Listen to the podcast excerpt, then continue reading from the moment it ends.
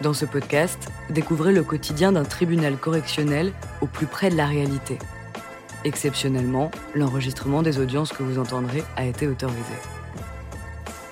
Bienvenue dans Justice en direct. Nous remercions Caroline Barret, ancienne présidente de la Chambre correctionnelle de Bordeaux.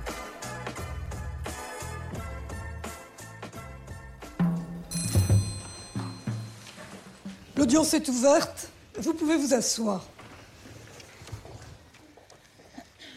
Donc, euh, la SARL que vous représentez, monsieur, comparaît pour avoir, par faute de maladresse, d'imprudence, d'inattention, de négligence ou par manquement à une obligation de sécurité ou de prudence imposée par la loi ou le règlement, en l'espèce, le défaut d'évaluation des risques chimiques, l'absence d'identification des risques de nature à permettre leur suppression ou leur prévention et l'absence d'organisation du travail adapté aux risques à identifier, l'absence de fiches de poste, le défaut d'information des salariés sur la nature des produits manipulés, causé à monsieur une atteinte à l'intégrité de sa personne suivie d'une incapacité totale de travail n'excédant pas trois mois, en l'espèce 70 jours. Les faits qui vous sont euh, reprochés, qui sont reprochés à votre société, monsieur, sont les, sont les suivants. Il concerne un accident qui est intervenu le 20 juin 2005. Euh, Votre euh, salarié euh, était en train de travailler sur site avec deux autres personnes. Ils étaient en train de détourner des piscines. Ils étaient sur un poste de finition. Voilà. Et leur poste de finition concernait deux piscines. Et dans ces postes, il faut détourer les piscines pour enlever les moules. Et il y a divers euh, produits qui sont euh, utilisés. On, utilise du tissu de verre, de la résine, des durcisseurs. On peut utiliser également des outils électriques. Et euh, ces employés disposaient à l'époque sur leur poste de travail de 2 à 3 seaux d'acétone.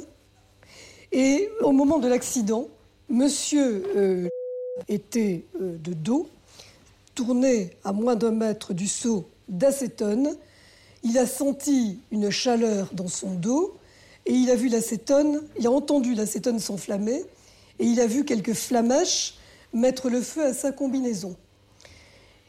À ce moment-là, une autre personne qui était à côté a pris le seau en flamme avec l'intention de le jeter à l'extérieur, ce qui n'était peut-être pas euh, tout à fait recommandé, mais c'est un mouvement euh, tout à fait euh, spontané. Et se brûlant bien sûr les mains avec le seau enflammé, il a laissé tomber celui-ci. le liquide en flamme du seau a atteint Monsieur et sa combinaison a pris feu, ce qui fait qu'il a été gravement, gravement brûlé. Et il a eu effectivement des séquelles qui euh, ont entraîné de sérieuses difficultés puisqu'il a dû être euh, hospitalisé au service des grands brûlés de Bordeaux. Euh, il a désormais des problèmes au niveau de sa peau, il a subi des greffes et c'est donc dans ces, circonstances qu'il avait déposé plainte à l'encontre de la société. Quel était votre poste à ce moment-là, au moment des faits dans la société, monsieur? Je n'étais pas à l'effectif de la société à cette époque. Je suis rentré en 2007 dans la société, mais je représente notre président. Euh, j'ai un pouvoir en ce sens. Et euh, je suis le directeur administratif et financier du groupe. Donc vous n'avez eu aucune, euh, comment dire, aucune participation à, aux faits qui se sont, qui se sont déroulés. Vous n'étiez pas présent. Tout à fait. Vous n'avez pas été mis au courant de ce qui s'était passé. Pas à l'époque, effectivement. Est-ce que vous pouvez nous fournir des explications au niveau euh, de ce qui a pu se passer? Oui. Euh, donc, au niveau de ce qui a pu se passer, on a dans le dossier un, rapport de l'expert incendie, un rapport de gendarmerie, qui ont euh, la même conclusion tous les deux. Et après, si vous souhaitez me poser des questions dans les détails, euh, qui est qu'il y a euh, l'explication la plus probable compte tenu des, pièces qui ont été trouvées sur place et des différents témoignages qui sont nombreux et, concordants sur ces points, qu'il y a forcément eu une erreur humaine qui a été faite et que le feu n'est pas apparu tout seul et que la présence de mégots, de paquets de cigarettes, la reconnaissance des différents individus comme quoi ils étaient fumeurs et différentes déclarations dans leurs propres témoignages démontre que le, le seau d'acétone n'a pu s'enflammer que par cette cause, qui est toutes les autres causes ayant été écartées par l'expert incendie. Vous savez pourquoi il y avait des mégots de cigarettes? Euh, J'ai vu les, explications qui étaient apportées par euh, les trois personnes qui étaient sur le, poste. Euh, le directeur d'usine, dans son témoignage, indique que si ces mégots de cigarettes avaient pu être utilisés, ce qui n'a jamais été fait dans la profession, mais bon, avaient pu être utilisés pour servir de micro-pinceaux pour réparer les petits éclats de gel cote sur la piscine, il y aurait forcément eu du gel cote sur ces mégots, ce qui n'a pas été le cas. Le gel cote étant la résine pigmentée qui est utilisée, puisque les, les, personnes euh, concernées indiquent qu'elles allaient ramasser les mégots de cigarettes dehors pour euh, les utiliser pour euh, ces petites finitions. Est-ce que vous connaissez les risques d'incendie en matière d'acétone, monsieur? Oui, tout à fait. Quels sont-ils pour vous? L'acétone est un produit qui sert à nettoyer les piscines en fin de, de travail de finition. Euh, et euh, en ce sens, elle n'est pas dangereuse pour l'environnement, elle n'est pas déclarée comme telle, mais elle est dangereuse à deux niveaux. Un, en cas d'inhalation, euh, donc d'où le port des équipements de protection individuelle. Et deux, elle est très inflammable, donc il faut absolument éviter tout apport de feu, ce qui est indiqué dans tous les éléments et documents. Vous ne faites pas état du risque principal qui concerne l'acétone qui est le fait que l'acétone étant justement très inflammable, à ce moment-là, il peut y avoir des mélanges explosifs qui se forment avec l'air. Alors, euh, oui, j'ai lu ça dans les témoignages, mais ce n'est pas crédible parce que euh, les, opérateurs, pour reprendre l'explication que vous avez faite... Ce pas les témoignages, ce sont les normes européennes. Non, mais ce que je veux vous dire, c'est que dans le cycle de... Ils font état de ceci. Je, peux vous répondre. Je comprends ce que vous dites, mais quand les, les, témoignages parlent de phénomènes explosifs, euh, il parle de fait de, d'autres produits qui sont utilisés dans d'autres postes de travail autour de la construction de la moi, je, me parle, je ne parle pas des témoignages, je parle de l'affiche risque incendie qui concerne l'acétone, qui est détaillée dans les fiches de risque mm. et qui précise bien que les vapeurs peuvent former des mélanges explosifs avec l'air. C'est ceci que je souhaite mettre dans le débat également. D'autant plus mm. qu'il euh, y a quand même eu un problème concernant les seaux d'acétone, mm. puisque ceci n'était pas bouché. Mm-hmm. Ceci n'était pas bouché, et euh, il y avait environ 20 litres d'acétone qui étaient répartis dans ces trois seaux, et la victime insiste sur le fait qu'il a demandé à plusieurs reprises à l'entreprise de fournir des couvercles pour boucher ses seaux. Je vais répondre aux deux, deux observations. La première, c'est sur le, risque explosif. Euh, le risque principal qui est indiqué et qui est le lot commun de nos usines, puisque nous avons plusieurs usines, euh, l'acétone est un produit nettoyant. Euh, en ce sens, peut-être que sur la fiche, il est décrit, à, juste titre sûrement, un risque explosif, mais le risque principal est un risque d'inflammation du fait que le point éclair est très bas. Et on n'a jamais, et dans tous les cas, que ce soit l'inflammation ou l'explosion, euh, sans apport de flamme, il n'y a pas possibilité que ça s'explose ou que ça, ou que ça s'enflamme tout seul. La fiche technique est moins, euh, est moins, euh, est moins formelle. Hein. Mais ça, ça, ne peut pas exploser sans apport de feu. C'est, il faut. Pourquoi vos ouvriers n'étaient pas formés? Au risque chimique Alors, il y a plusieurs aspects. Un, ils, ont avait une formation chaque année au niveau de la sécurité incendie, et cette formation inclut euh, le fait de savoir éteindre les feux, le fait de savoir reconnaître les produits chimiques. Et d'ailleurs, tous les témoignages disent qu'ils connaissaient parfaitement les risques chimiques. Ils expliquent les risques qu'il y a dans d'autres postes au niveau de la catalyse entre la résine, le catalyseur et le durcisseur, euh, l'accélérateur. Eux, ils sont sur un poste où ils sont sur le poste qui est entre guillemets, sauf cette présence d'acétone, bien sûr, qui est le nettoyant, qui est sans produits chimiques ou quasiment. Et ils reconnaissent tous dans leurs témoignages qu'ils ont subi des formations dans des entreprises précédentes et que sur place, la formation incendie qui a lieu chaque année, sauf en 2003, mais depuis 2001 chaque année, et qui concernait en 2005 18 personnes, elle avait bien eu lieu en février. Je suis un peu étonné sur un point particulier. Vous insistez au niveau de la sécurité des salariés sur le fait qu'ils avaient des masques, des gants, etc., qui leur étaient fournis. Et bizarrement, ça a totalement coincé euh, sur le fait de fournir tout simplement des couvercles pour les seaux d'acétone. Alors, il y, a, cette ambiguïté. Chaque poste était équipé d'un seau avec couvercle pour les résidus de fin de journée. Mais c'est vrai que cet acétone, il est utilisé pour nettoyer les pièces à sceller en plastique de la piscine une fois que ça a été percé et, collé. Et donc, ce n'est pas du tout au moment du détourage qui est la première étape. On détourne, on fait passer de l'air pour euh, détacher la piscine du moule, et ensuite on, on perce pour les pièces à sceller on colle les pièces à sceller. Et enfin, la dernière phase du travail, c'est de nettoyer avec de l'acétone les outils qui ont servi à ça et, les pièces à sceller. Et donc, pendant toute cette période-là, l'acétone, il ne sert à rien, donc il ne doit pas être sur le poste de travail. Et en fin de période, c'est sûr que pendant le moment où il travaille, il ne referme pas le... Y est, euh, ça veut dire que vous n'avez pas correctement évalué le risque, ni les méthodes de travail de vos salariés, qu'il y a un problème. Des questions. Des questions, Madame le procureur? Oui, Madame la Présidente. Il y a dans ce dossier deux témoignages qui me paraissent intéressants. Il parle, et c'est un point que vous n'avez pas encore abordé, de la présence d'un certain nombre d'outillages ou de postes électriques. Outillage électrique tel qu'une meuleuse, une tronçonneuse, et puis la présence d'un poste de radio qui se trouvait branché au moment de l'accident. Et il indique que de manière assez fréquente, ce fameux poste de radio qui était utilisé tous les jours, quotidiennement par les salariés de l'atelier, euh, faisait disjoncter le, système euh, électrique de ce, de ce, bâtiment. On peut donc émettre l'hypothèse, peut-être là encore, d'une étincelle qui aurait été susceptible d'enflammer les vapeurs d'acétone. Qu'est-ce que vous dites sur cette euh, cause potentielle? Puisque vous avez l'air d'être assez affirmatif sur les causes qui ont pu conduire à la réalisation de l'accident On ne peut jamais être affirmatif, mais je suis affirmatif à concurrence de ce que l'expert incendie et la gendarmerie a conclu, ont conclu. Après, au-delà de ça, euh, on était, personne n'était là sur place. Et, d'ailleurs.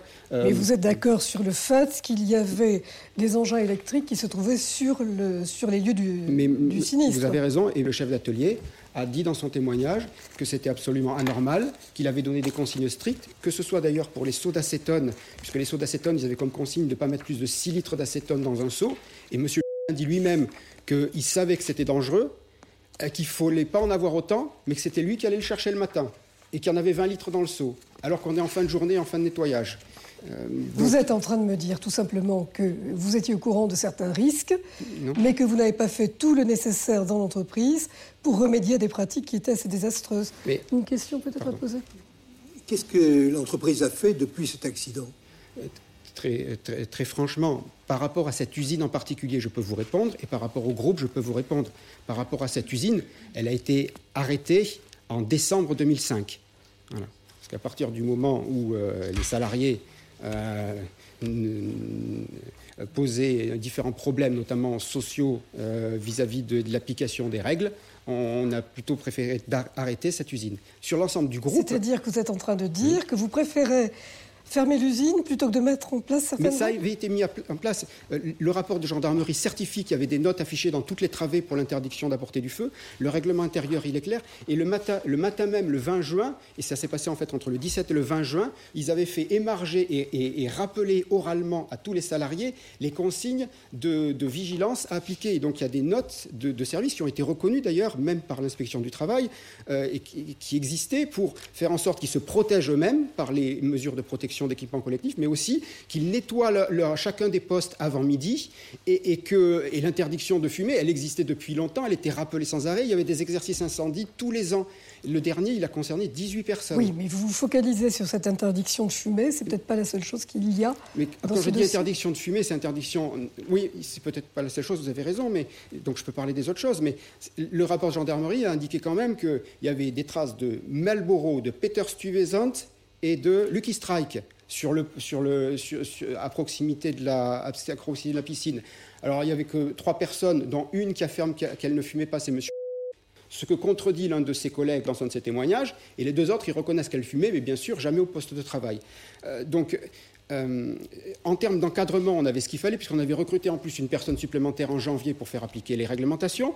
Le directeur de l'usine, il avait fait 18 ans dans l'armée, dans les services logistiques, et il avait fait des formations incendie, c'est montré par son CV.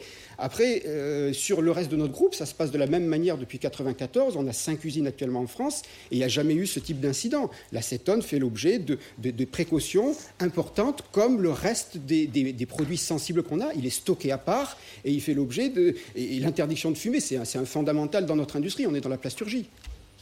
D'autres questions, Madame la procureure Je vais insister un petit peu, Madame la Présidente, excusez-moi, mais euh, sur cette question de l'interdiction de fumer, c'est bien beau d'interdire de fumer, encore faut-il faire respecter l'interdiction. Que faisiez-vous concrètement pour faire respecter cet interdit? Parce que ce qu'on constate quand même, c'est qu'il y a un paquet de cigarettes sur l'étagère, qu'il y a des mégots de cigarettes sous la piscine à proximité de l'endroit où le seau s'est enflammé, et que les gens, lorsqu'ils sont entendus, admettent que oui, à toute proximité du lieu de l'incendie, il y a la porte de sortie, l'issue de secours, et que très régulièrement, ils vont faire leur pause cigarette mmh. devant cette issue de secours. Mmh. Et ça semble particulièrement anormal. Ils vont fumer à un mètre, deux mètres euh, mmh. de l'atelier. Il, y, a, un combat, le chef d'atelier le dit, euh, qu'ils étaient sans arrêt en train de rappeler les consignes euh, particulières de, sécurité. Les gendarmes ont reconnu que c'était affiché dans chacune des, des travées. Euh, bon, et sur la question de l'outillage électrique, vous n'avez donc pas répondu tout à l'heure. Pour quelle raison y avait-il de l'outillage électrique Alors qu'en principe, lorsqu'on travaille avec des matériaux aussi sensibles que l'acétone, on ne doit travailler qu'avec du matériel pneumatique. Tout à fait. D'ailleurs, le chef d'atelier indique que euh, si tout était fait pour faire en sorte qu'il n'ait besoin que du matériel pneumatique, mais que si, pour aller plus vite, pour des questions de puissance de machine, il souhaitait utiliser du matériel électrique, il devait sortir la piscine et le faire à l'extérieur pour éviter tout risque de, de possibilité d'arc électrique donc il est donc présent pour éventuellement interdire aux salariés d'utiliser ces machines. C'était son rôle et il le dit dans son témoignage. Au moment de l'accident, il y avait l'une de ces machines qui était utilisée, plus particulièrement une machine, je ne sais plus, P24 ou quelque chose comme ça. Euh, L'un des salariés dit qu'il s'en servait ou qu'il s'en servait dans les instants qui précédaient l'accident.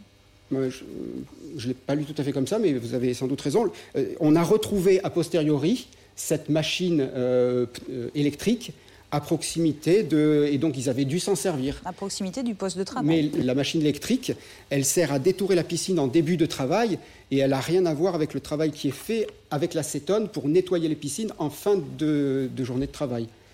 Donc normalement, il ne peut pas y avoir de conjonction. De fait, il y a eu un manquement, mais ce n'est pas un manquement du fait de, la non-évaluation des risques, puisque les risques, c'est un produit chimique qui ne peut s'inflammer ou exploser qu'en présence de feu. Et le feu est interdit dans cette usine. De feu ou d'étincelle? De feu ou d'étincelle, tout à fait. Mais l'expert incendie qui a été mandaté par la gendarmerie conclut que ça ne peut être, ça ne peut être que la partie euh, feu qui, a euh, apport de feu par cigarette du fait des traces et des témoignages qui ont été, qui ont été croisés. Donc après, on s'en reporte aux, experts. Monsieur, euh, dernière question. Euh, est-ce qu'il y a eu une action intentée devant le tribunal des affaires de la sécurité sociale à l'encontre de la société par monsieur Non, par ma connaissance, non. Très bien, je vous remercie. Vous pouvez vous asseoir devant votre avocat. Madame le procureur, vous avez la parole pour vos réquisitions. La partie civile n'est pas là, c'est bien dommage. Elle aurait peut-être donné au tribunal quelques renseignements un petit peu précieux sur le déroulement de cette journée parce qu'il faut bien avouer qu'il demeure, même aujourd'hui, après l'audience qui vient de se tenir, quelques doutes ou des doutes sur la cause première, sur la cause directe de l'accident. Et il est clair que l'on ne sait pas et que l'on ne saura pas, parce que je considère quant à moi que l'expertise ne donne pas de, certitude sur la, la, cause première de l'accident. On ne saura pas si ce seau d'acétone s'est enflammé parce que quelqu'un a fumé à proximité, parce que quelqu'un est rentré avec sa cigarette non éteinte ou mal éteinte à la main, parce que cette même cigarette mal éteinte a été ramenée par un salarié euh, sous sa semelle alors qu'il rentrait de l'extérieur, ou bien encore parce qu'une étincelle s'est produite en raison soit du branchement du poste de radio électrique, soit du branchement de l'un de ces appareils électriques dont on, dont on parlait tout à l'heure. Donc il est certain que la cause directe de l'accident, elle est inconnue. Ça ne veut pas dire pour autant que la cause indirecte n'est pas connue et qu'elle ne doit pas permettre au tribunal d'entrer en voie de condamnation. Il faut bien avoir à l'esprit que euh, la société, en tant que personne morale, elle est responsable à raison d'un fait qui indirectement a pu provoquer le dommage, c'est-à-dire les blessures subies par ces deux salariés le 20 juin 2005. Indirectement causer le dommage, ça veut dire qu'elle a par euh, l'action, l'omission, la négligence, l'imprudence de l'un de ses représentants ou de l'un de ses organes, contribué à créer les circonstances qui ont permis au dommage de se réaliser. Et en l'espèce, les circonstances qui ont permis au dommage de se réaliser, c'est la présence de ce seau d'acétone, matière particulièrement dangereuse, dans des quantités importantes, puisque, on l'a vu, les salariés euh, ramenaient à l'intérieur de l'atelier de manière régulière quelques 20 litres d'acétone alors qu'ils auraient pu se contenter de 5 à 6 litres, que ce seau n'était pas fermé et que par conséquent euh, s'évaporaient euh, des émanations euh, qui étaient de nature à pouvoir s'enflammer à la moindre étincelle, puisque c'est la, propriété même de ce produit qui, fait qu'il est extrêmement inflammable. Et si ce seau ne s'était pas trouvé dans l'atelier non couvert, dans de telles quantités, avec autour des gens qui prenaient des risques, tels que celui de brancher un poste électrique, tel que celui d'utiliser une meuleuse électrique, tel que celui d'aller fumer euh, à proximité de l'atelier, eh bien, s'il n'y avait pas eu cette conjonction de facteurs, il n'y aurait pas eu d'accident, tout simplement. Et c'est en cela, je crois, qu'il faut rechercher la responsabilité de la société, parce que c'est à elle qu'il appartenait, premièrement, d'évaluer le risque à sa juste mesure, et deuxièmement, de mettre en place des méthodes de travail adaptées et de nature à supprimer ou en tout cas à diminuer dans des proportions euh, importantes ce risque-là. Et ça n'a pas été fait.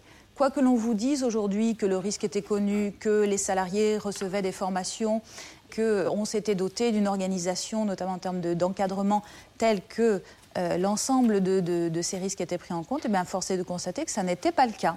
Donc je vois là autant de carences de l'employeur, autant de négligence dans la prise en compte réelle et sérieuse de ce risque chimique euh, qui sont à l'origine des circonstances qui ont permis la réalisation de l'accident. Et par conséquent, j'y vois là autant de fautes qui engagent sa responsabilité en, termes de, en ce qui concerne l'infraction de blessure involontaire.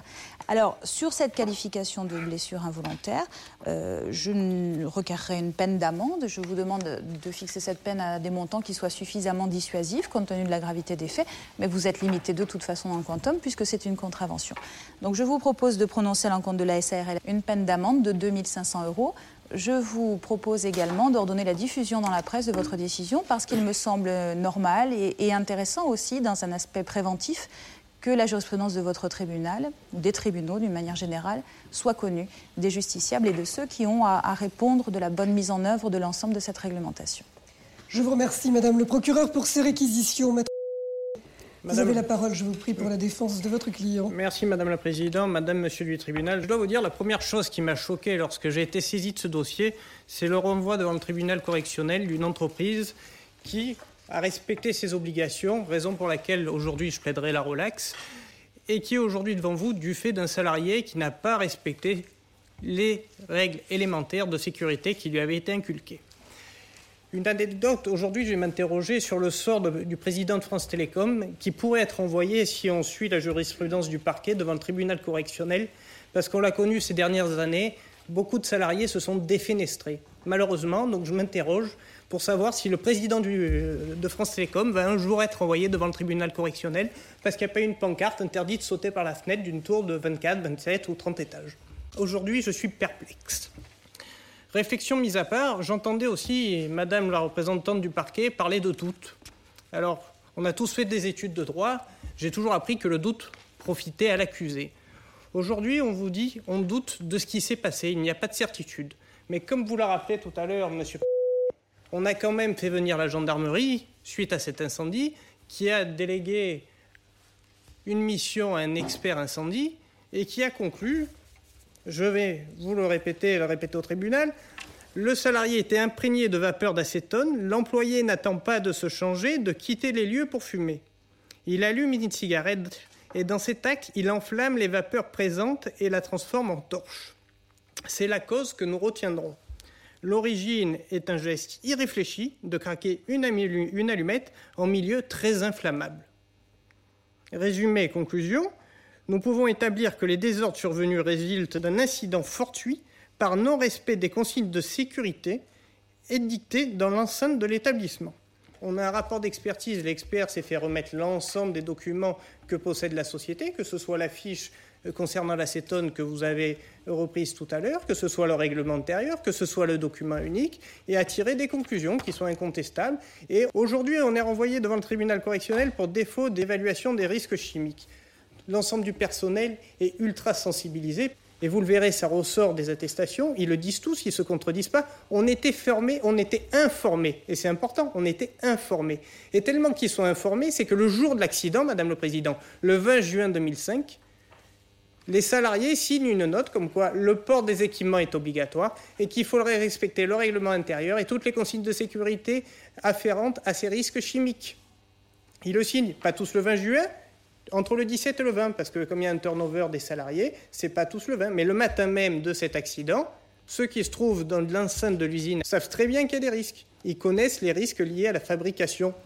Aujourd'hui, être envoyé devant le tribunal correctionnel pour répondre d'un fait imbécile volontaire d'un homme, ça laisse penseur. Parce que cet homme, je m'interroge aussi sur son absence. Je n'ai pas 50 ans de barre, je n'ai pas 40 ans de barre, mais je m'interroge aujourd'hui, Madame le Président, je n'ai jamais vu une victime qui ne soit ni représentée ni présente à une audience et qui ne recherche pas la responsabilité de l'employeur, ni devant le tribunal correctionnel, ni devant le tribunal des affaires de la sécurité sociale pour obtenir l'indemnisation de son préjudice.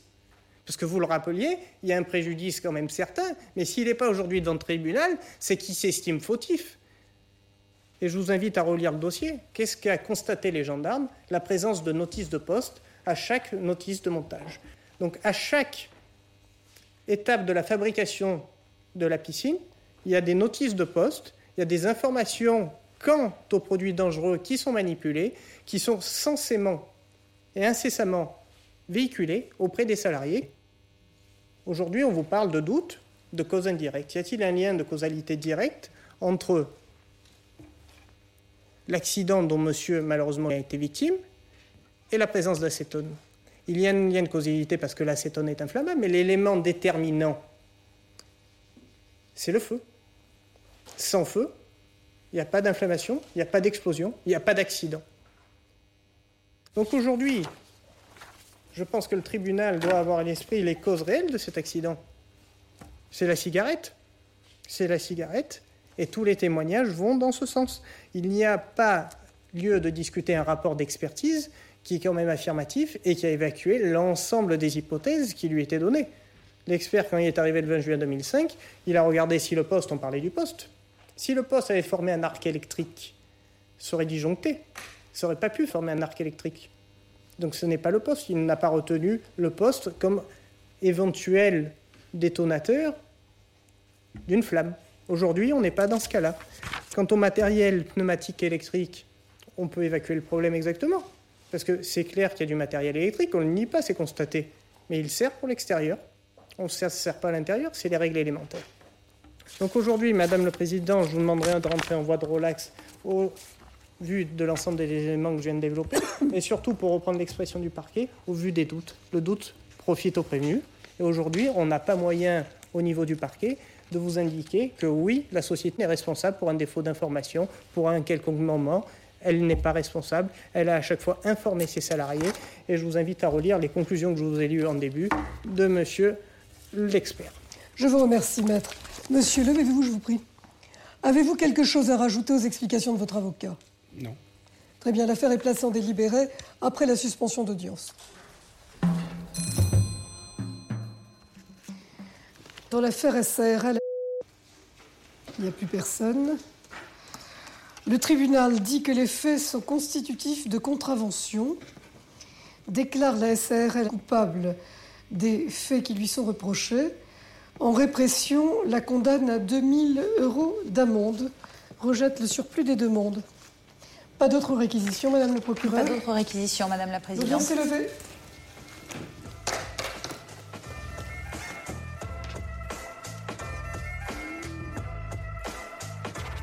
Vous venez d'écouter Justice en direct.